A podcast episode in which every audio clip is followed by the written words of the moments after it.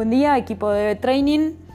Hacemos este podcast para ustedes. Hoy vamos a hablar del protocolo de testeo de FTP para ciclismo, el famoso test de 20 minutos.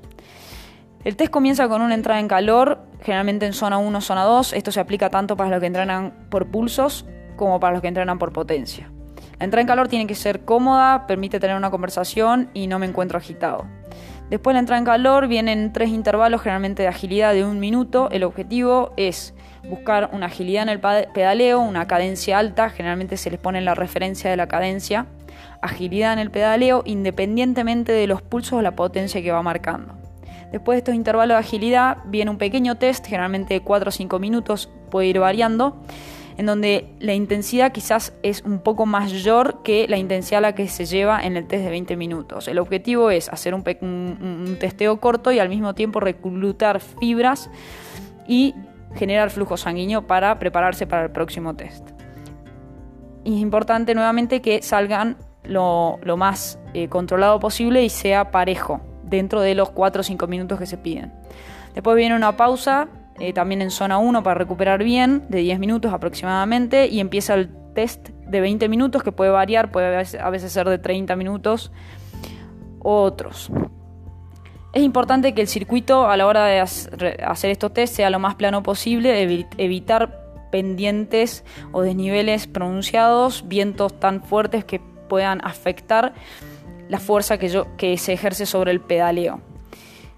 Eh, independientemente de los que trabajen por pulso o potencia, sí tienen que estar enfocados en la fuerza que ejerce sobre el pedal, potencia, que está medido por el torque, la fuerza sobre el pedal y la cadencia por la cadencia y velocidad del pedaleo. La cadencia a la que hay que hacer los test tiene que ser la cadencia cómoda que me permite hacer el test que ya de por sí es incómodo. Y finalmente viene una vuelta a la calma para aflojar el entrenamiento o el test que se realizó.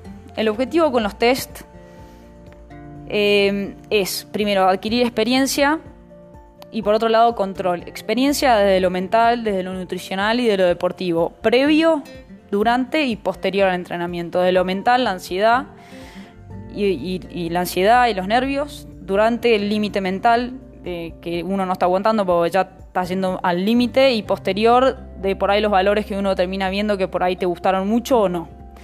Desde lo nutricional también, cómo me alimento, cómo me recupero, etc.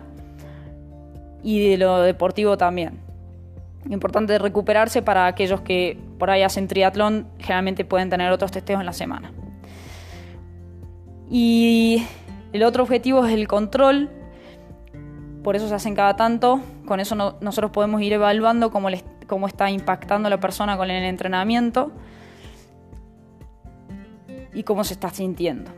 Así que bueno, eh, espero que les sirva para poder hacer cada vez mejor y se sientan mejor. La idea con los podcasts es poder lograr esto. Eh, vamos a ir subiendo, así que vamos a estar hablando y, y vamos a estar siguiendo en contacto. Bueno, les mandamos un abrazo muy grande y que tengan todos una buena semana de entrenamiento.